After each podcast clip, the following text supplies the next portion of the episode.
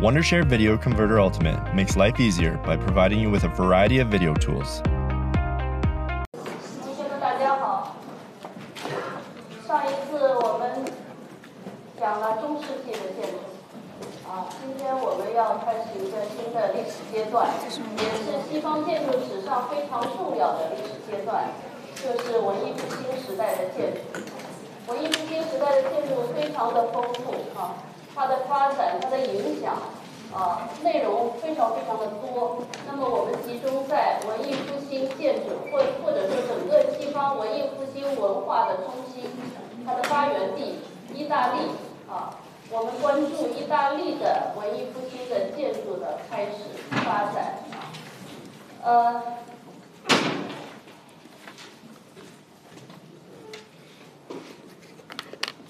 意大利文艺复兴的呃。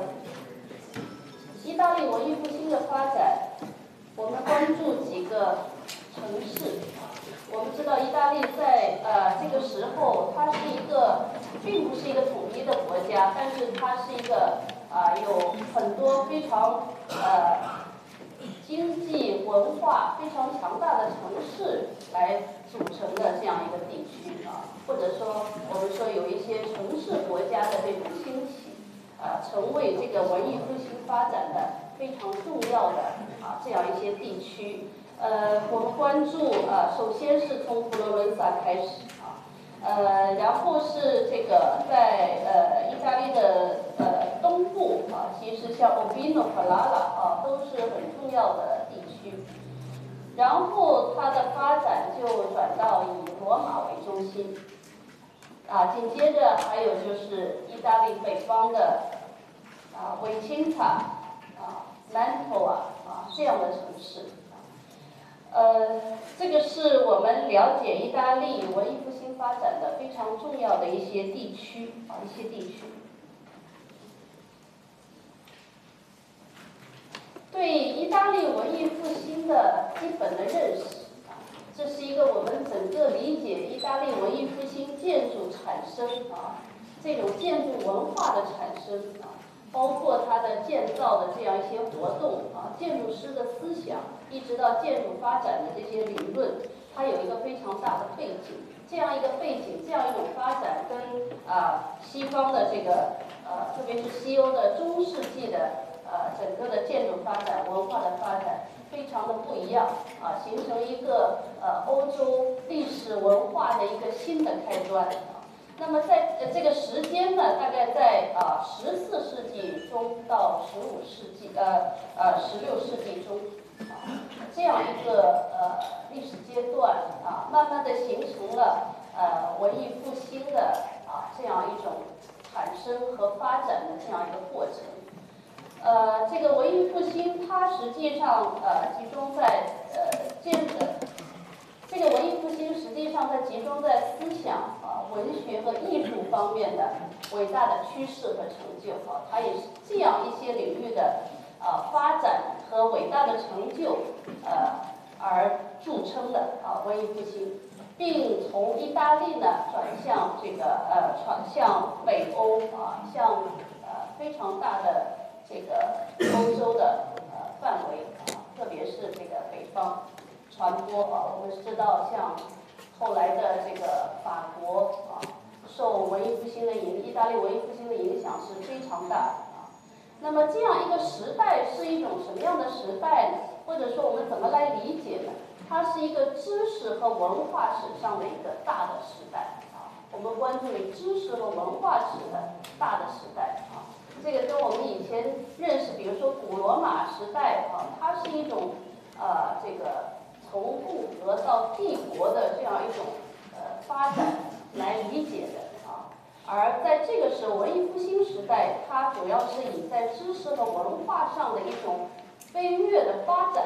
呃而形成了一个独特的时代啊。那么我们跟中世纪的呃欧洲西欧相比呢？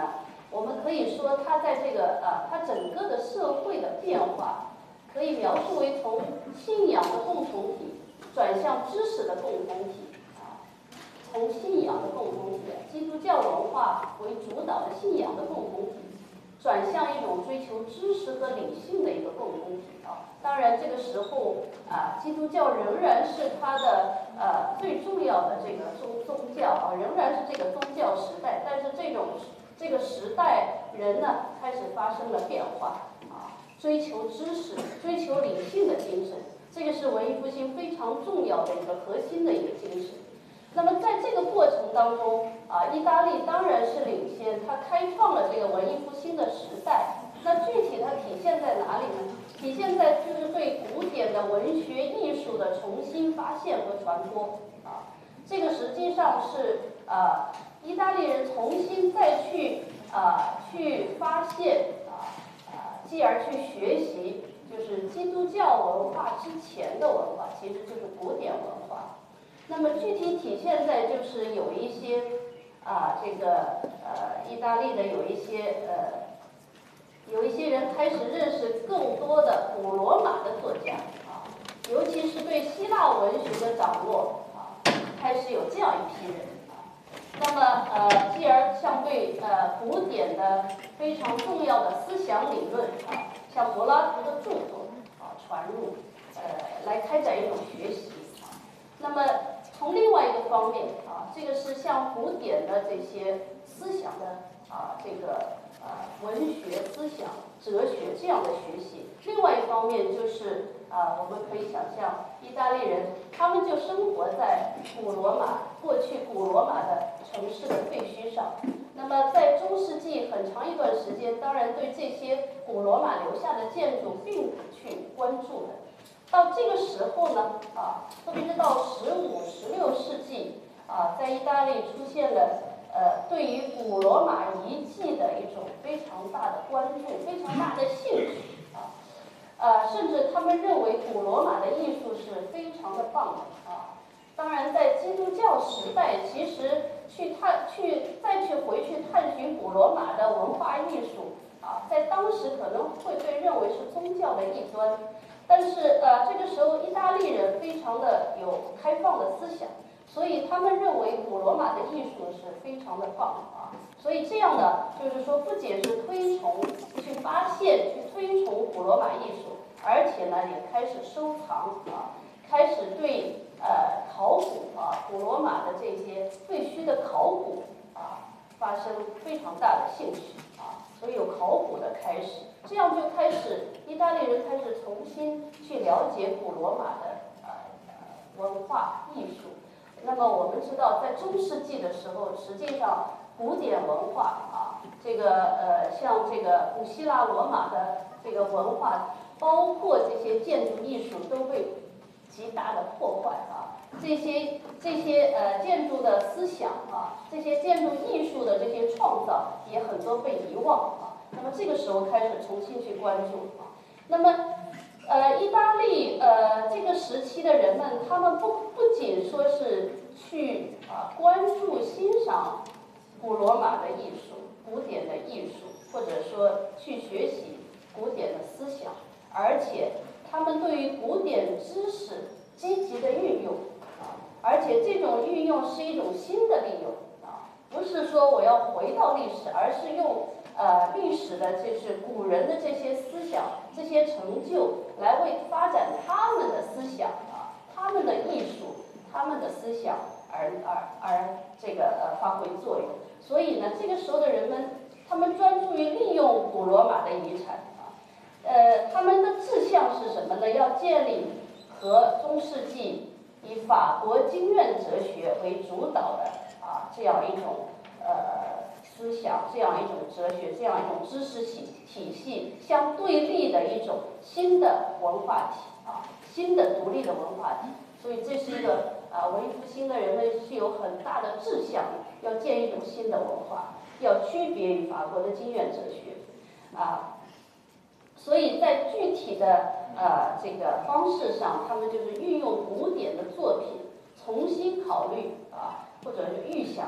呃这个。呃，和这个一些表达的方式啊，重新考虑，重新设想，重新寻找表达的方式。那么他们很坚定对古人的这种信念啊，他们认为古人肯定可以支持他们来创造一种新的文化。所以啊，这种古典文化的影响，包括我们说待会儿可以看到古呃这个古典建筑的这种影响是非常显然的啊，非常显然。那么当然，在这个时代啊，不仅说是对于古典的文学、艺术、思想的一种关注，还是还要基于这个时代意大利很多城市国家的这种发展啊，这种发展，这种城市国家的发展，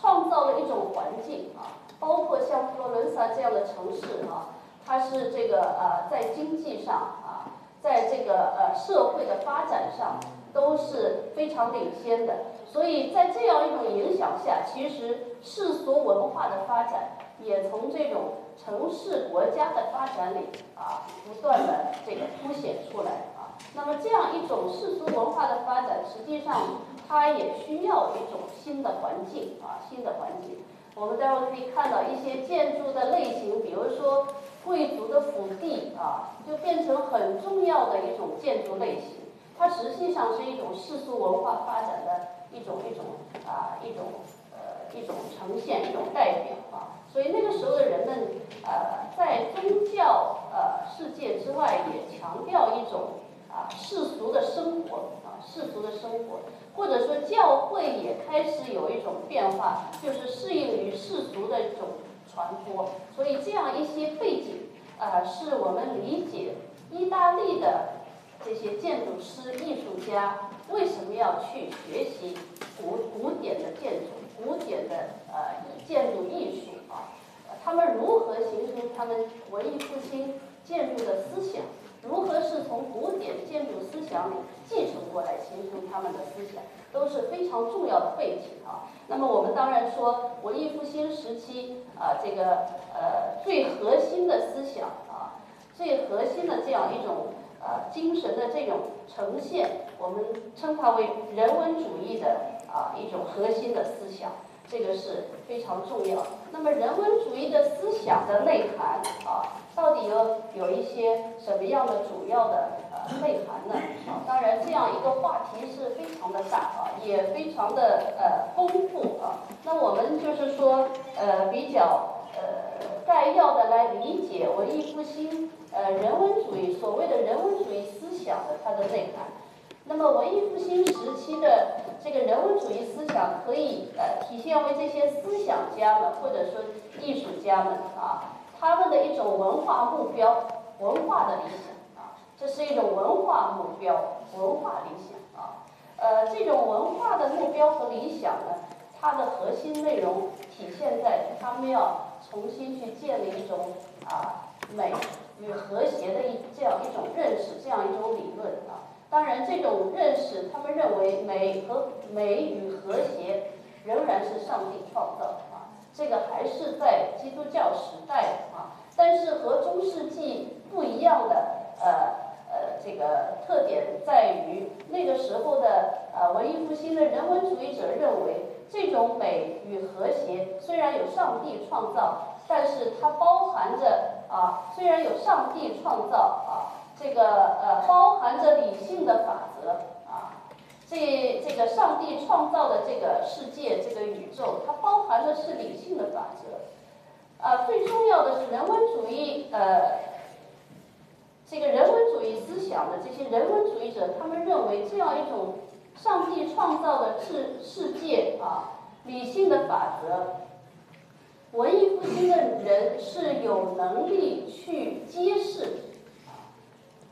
呃，世界是上帝创造，但是这个时候的人们，他们有更多的自信啊，不像中世纪，所有的都是依附于这个宗教世界的解释，依附于神。这个时候的人们啊，文艺复兴时期的人们，他们开始有一种人的觉醒，有一种自信，这种自信，他们认为可以，呃，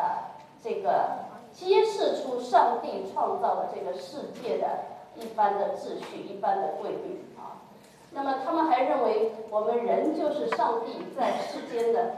代表，所以人既信仰上帝，又觉得自己越来越自信。所以人文主义有两种啊，从呃这个西方历史学家的这种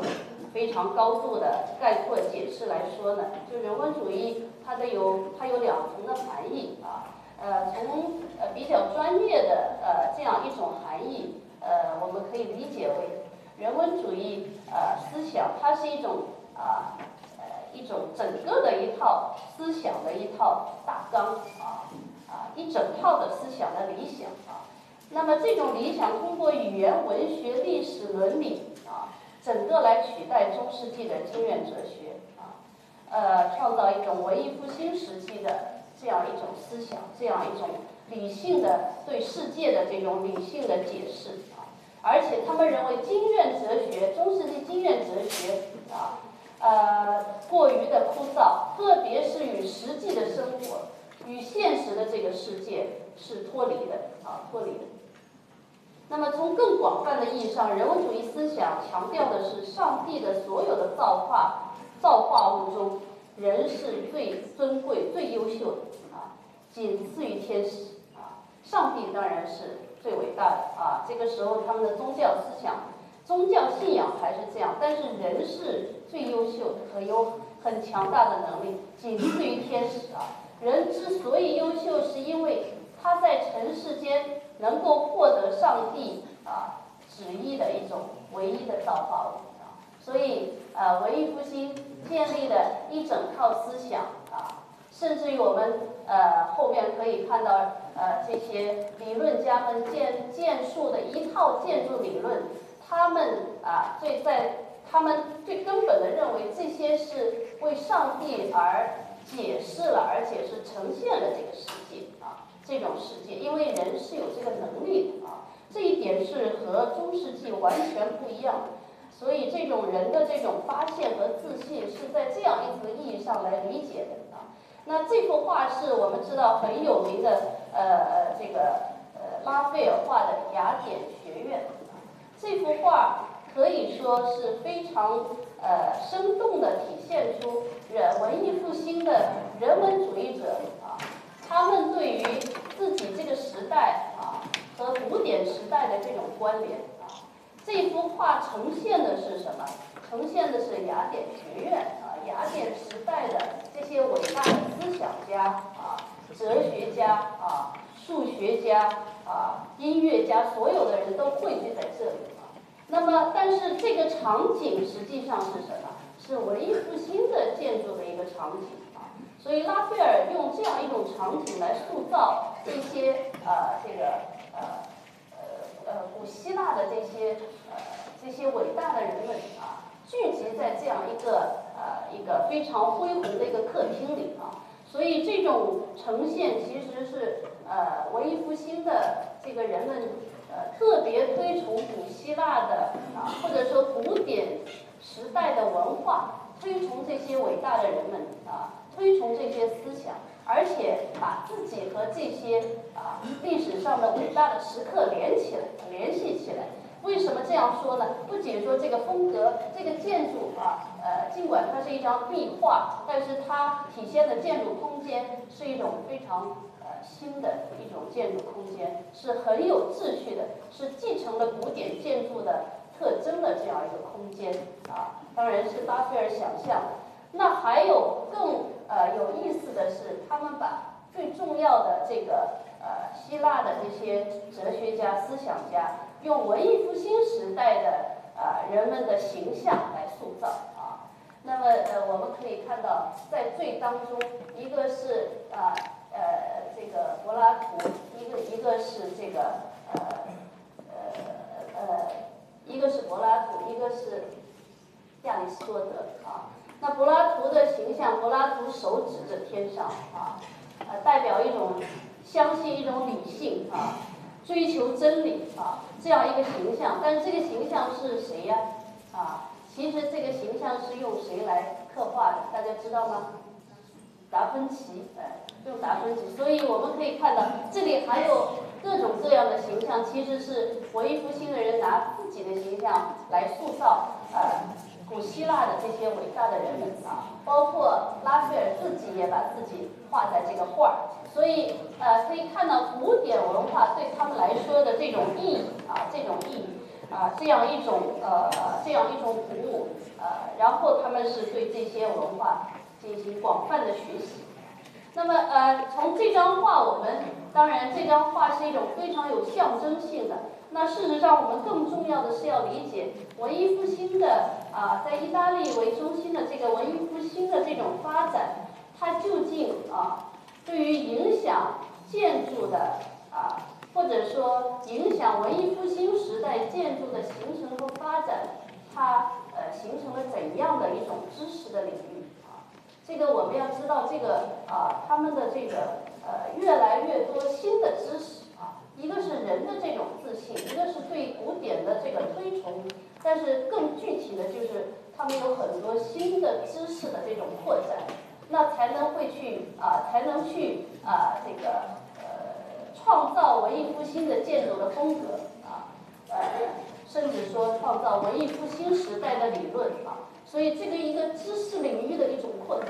那么这个首先是什么？就是说。那个时候的人们，刚才提到了，他们啊有不少人啊，他们对呃古罗马的这些留下的废墟古迹开始关注、开始考察、开始学习啊，呃，进而他们认为这些艺术是一种奇迹啊，是一种不朽、散发出不朽的气息，所以非常的推崇啊。这个其实我们呃我们知道这些废墟。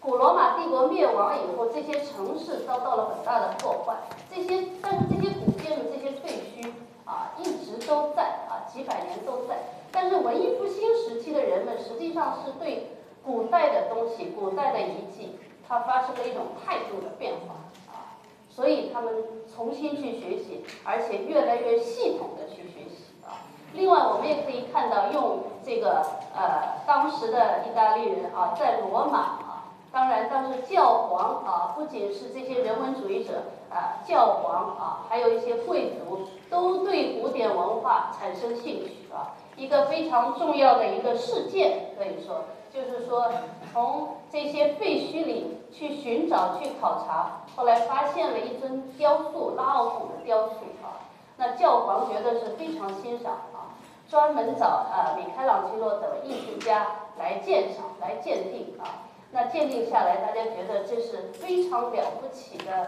古罗马的艺术，所以呃，我们可以看到，所以后来从教皇一直到啊一些这个呃贵族啊，他们收藏大量的呃这个古罗马废墟里的这些艺术品啊。那么我们知道，像梵蒂冈博物馆啊，它的历史就是从这些收藏开始。所以这个整个是对一个古典时代的一种呃一种呃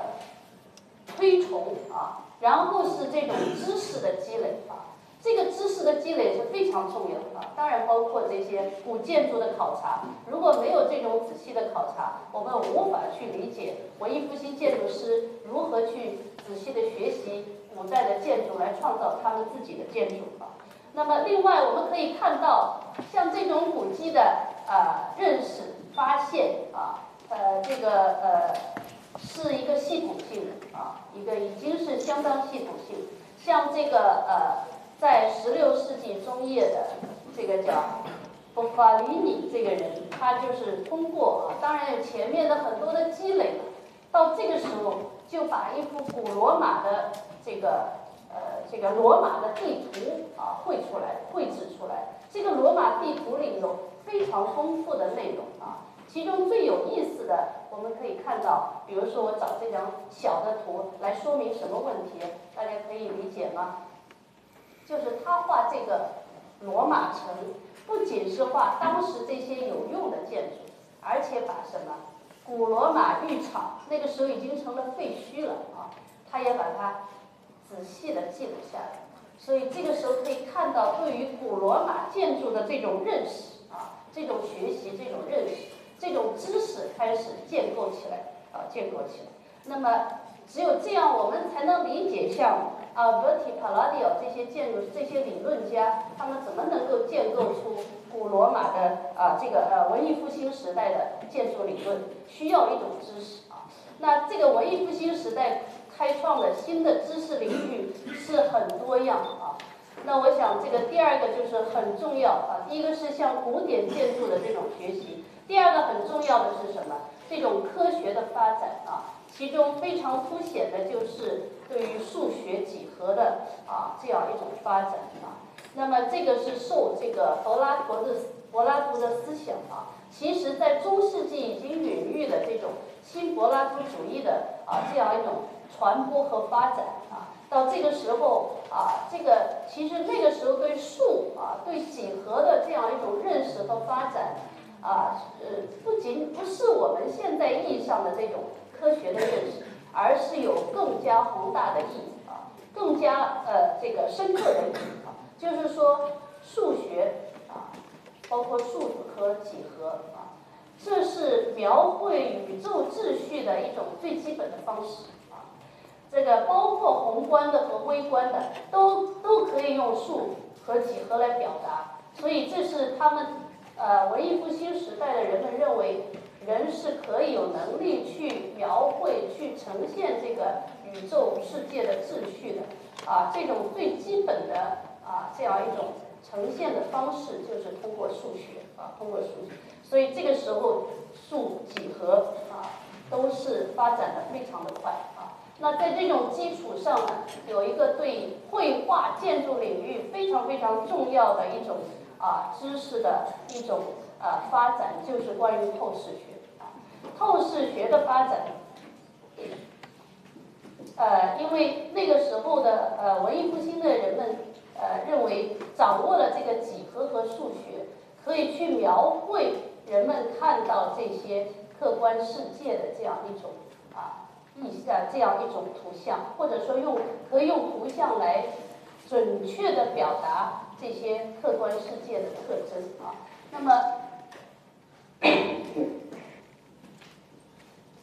这个跟中世纪啊这样一种认识是不一样。中世纪认为所有的世界都是上帝创造的啊，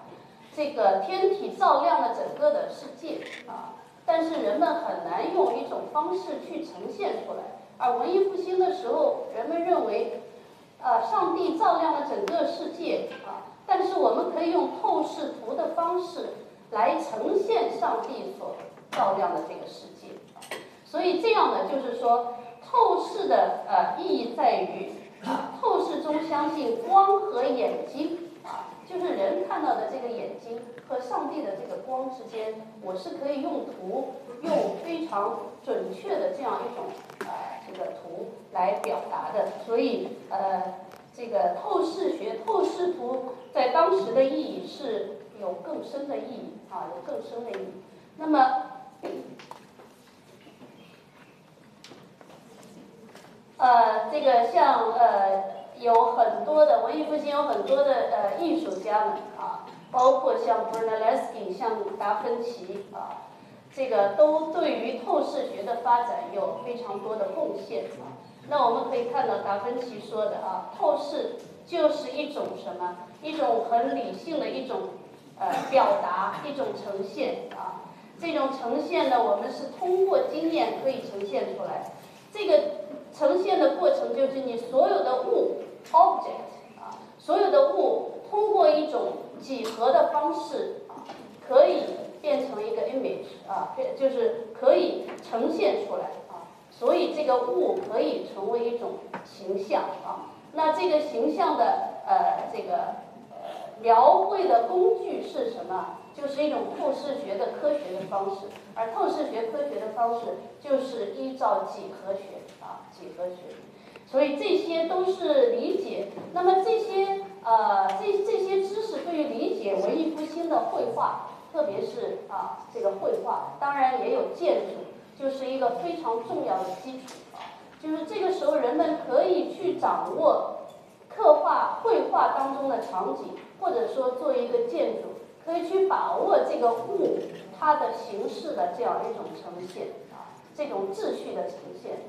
啊，因为有这样一些数学的这样一些呃非常强大的工具，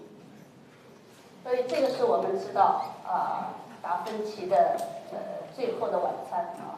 这幅画很有名啊，但是我们从这个透视学的角度可以看到啊，文艺复兴的人啊，文艺复兴的艺术家，他的这种自信，他的这种能力啊，他的这种呃新的知识的这样一种掌握，都体现在这个画儿啊，因为这幅画表达的是，当然是宗教的题材啊，最重要的这个呃一呃一个一个宗教题材，但是它刻画的这个空间啊。是一种以透视学的方式来建立的一种空间的描绘啊，所以这个是最重要的，就是它能描绘出一个空间的深度啊，空间的深度，它可以非常的生动、非常准确的去在二维的空间里去呈现这个三维的景象，这个是中世纪的，我们再回去看中世纪的绘画，它的透视是没有这样一种科学认识的。所以，呃，像另外一位当然是德国的啊，这个伟大的艺术家，他对透视学的这种方法的这个掌握和发展是有历史性的贡献的啊。我们还可以看到啊，这位艺术家在刻画这个自然界的动物啊、自然界的景象的时候，他已经是一种啊非常非常科学的方式。所以这种方式不仅仅我们说啊这个。对象非常写实，非常写真啊，而是说这个时候啊，艺术家或者这个时候的人们对于认识世界的这种自信是非常非常强啊，非常强，可以非常深刻的、非常细致的去刻画这个呃世界的这个事物啊，世界的事物。那么呃，在接近建筑学的这样一种发展来看，这种啊知识领域的扩展。当然是对于古典文献的学习，那么在建筑界就是对于维特鲁威理论的这个研究和诠释。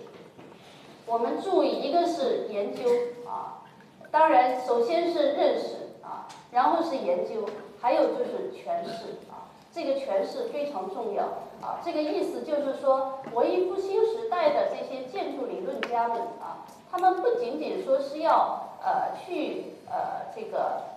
认真的去学习古典的理论啊，而且要用这些理论来帮助他们建立文艺复兴的理论啊，所以他们更注重一种理解上的一种诠释啊，这个是呃文艺复兴的人跟呃古古呃古代的这个呃建筑理论的一种关系，这是非常重要。当然这里面有很多的丰富的内容，那么其中最核心的这一块内容啊。呃呃，来我们来理解这个文艺复兴的建筑建筑的呃实践和建筑的理论啊。那么就是文艺复兴的人从呃古罗马的这个重要的著作当中吸取了这个关于建筑秩序的理论，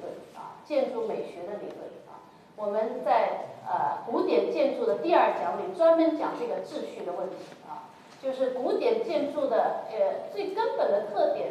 啊，它不是仅仅说是我们认识了这些注释的一种风格、一种形式，而更根本的是它对于建筑设计的啊，建筑整个的一种秩序的一种建立啊。所以这个里面是美美学和科学，又用很科学的几何和数的方式去啊设计这个建筑啊，所以是。艺术和科学是高度统一的啊，高度统一的。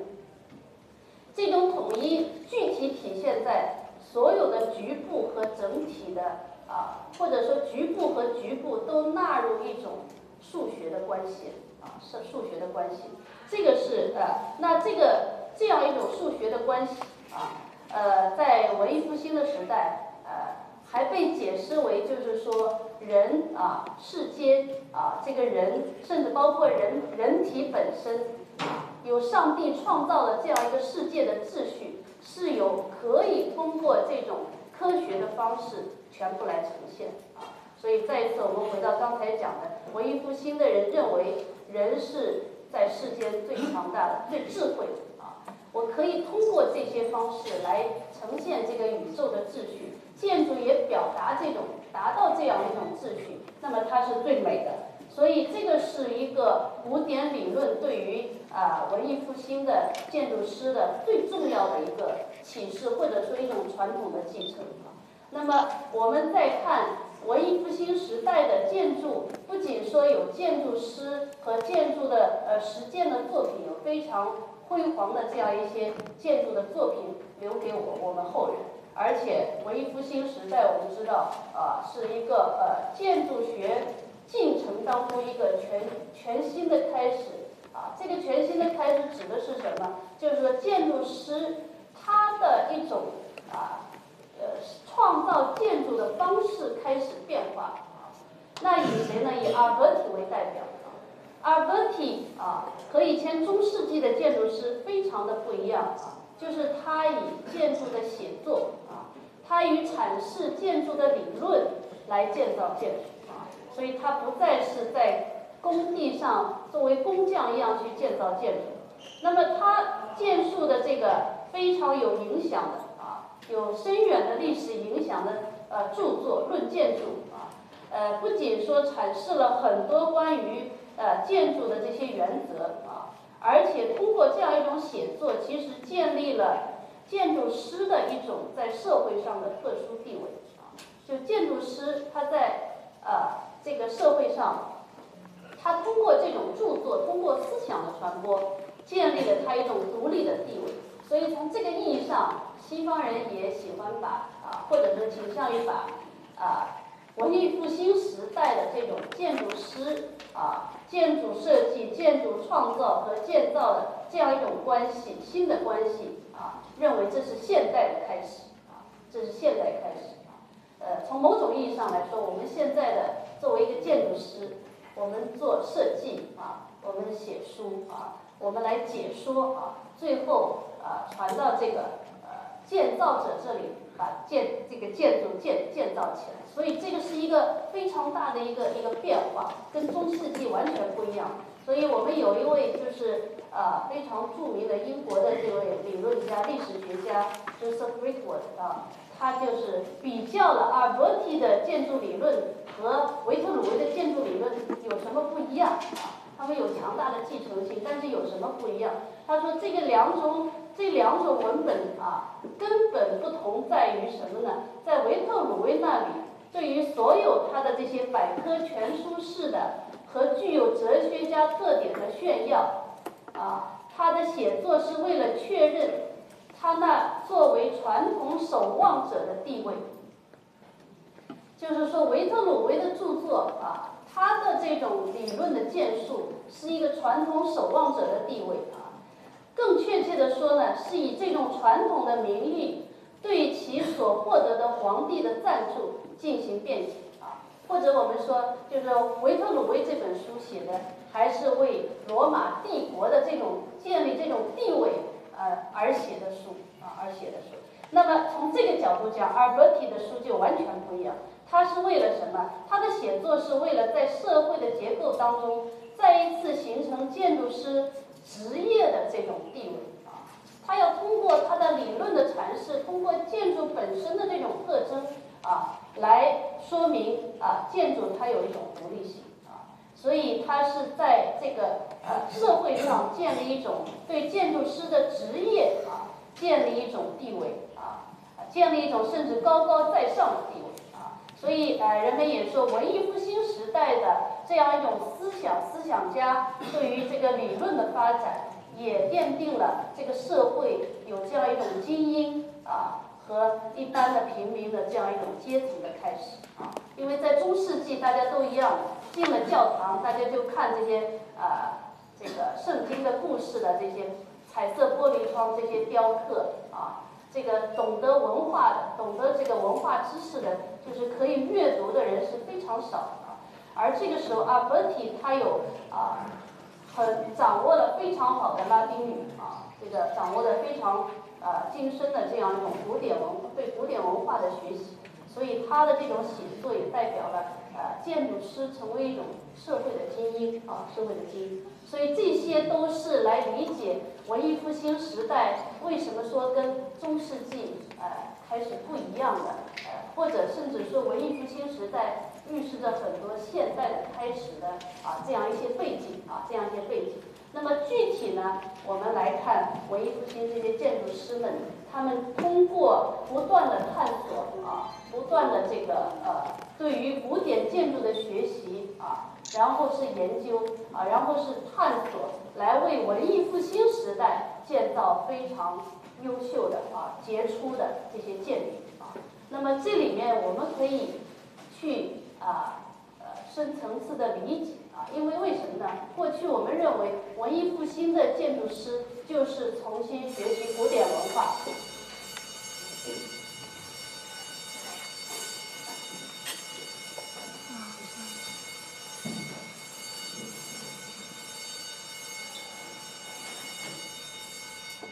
啊，过去我们认为文艺复兴建筑师就是重新发现了古典文化的价值，重新发现了古典建筑的价值，然后去学习古典建筑。啊，可这个是没有那么简单的啊？为什么呢？文艺复兴时期是一个新的时代，它的所有的啊，几乎所有的建筑类型啊，都是在古典建筑时期找不到的，对不对啊？大家可以说得出哪一些文艺复兴的建筑类型啊？比如说要建造文艺复兴时代的大教堂，他们所看到的就是中世纪的教堂。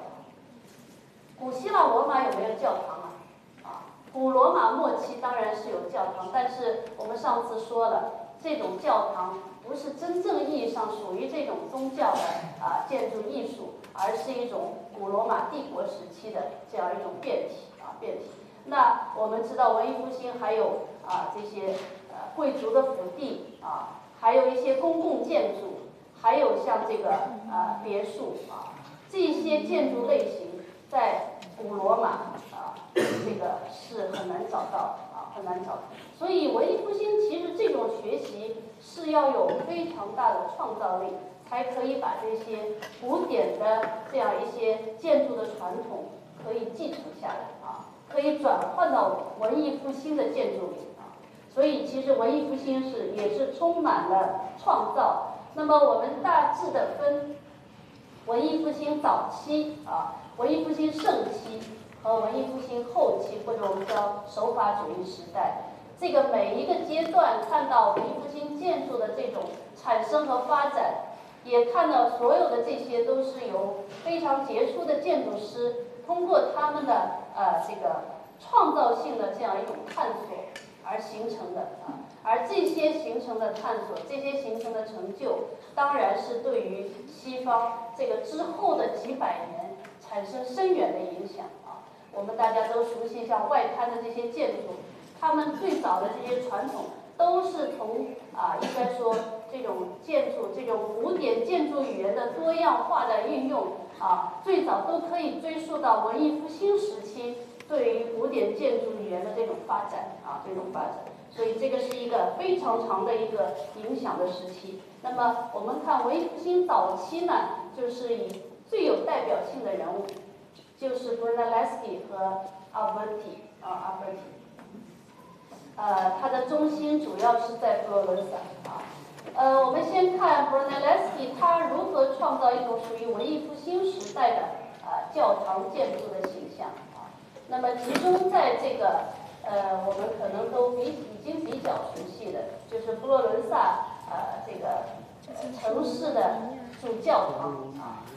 呃，这个教堂这个大教堂啊，其实在中世纪的时候它已经建成了啊，建成了大呃大部分都建成了啊，这个呃我们可以看到这个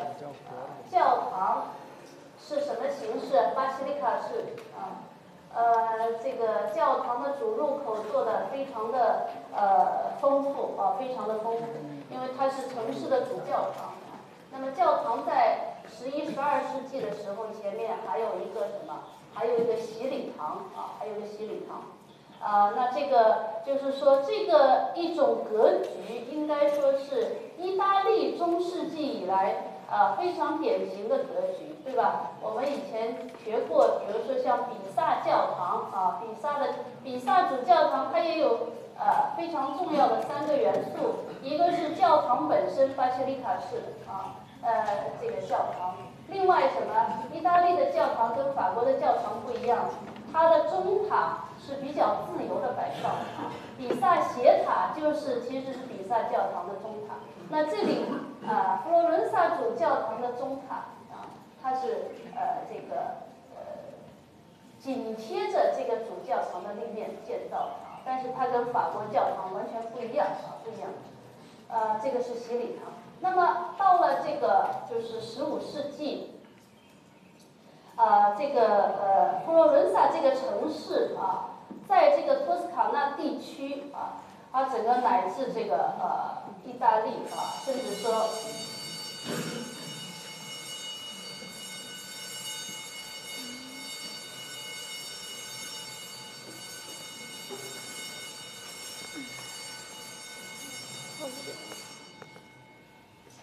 呃，我们知道佛罗伦萨，呃，佛罗伦萨这个呃城市啊，当时是非常强大的城市共和国啊，城市共和国，它的经济的发展，它的这个呃社会的这样一种发展啊，呃，都使得这个城市呢啊，这个非常的强大，特别是它在海上贸易的这种地位啊，我们知道这个城市渐渐的兴起了新兴的资产阶级啊。那个呃，因为有一种啊，跟封建呃封建统治者完全不同的力量变得越来越强大。这是一些什么力量？就是一些呃做做这个商人啊，贸易做贸易的商人。慢慢的有一些家族就非常强大啊，像佛罗伦萨最强大的一个家族就是美第奇家族啊，他们是通过这个。呃，海上的贸易啊，后来都是办银行啊，这样形成了这样一种社会的力量。所以这个城市呢，就跟啊这个以往的这种封建领主为这个统治的，或者以宗教教会统治的城市都不一样。所以这个城市是非常的呃具有新的这种思想，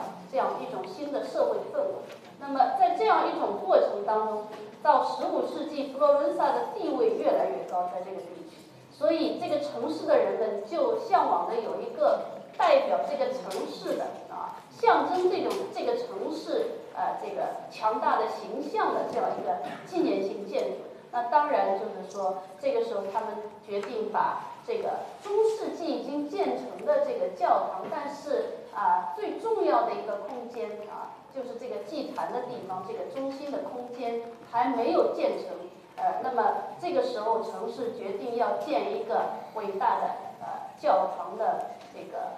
祭坛的部分啊，要建一个伟大的建筑来代表或者来象征这个城市的地位啊。那么这样一种愿望下，当然这个啊呃这个祭坛的部分肯定想做的非常宏伟的一个建筑啊。那么呃当时还经过这个竞赛啊，城市里经过这个呃这个。竞赛啊，建筑的竞赛，最后是由 Brunelleschi 他的方案啊，在这个其他方案中脱颖而出，所以采用他的啊，对于这个佛罗伦萨主教堂呃祭坛部分的最后的这个中心跟瞳孔顶的这个设计。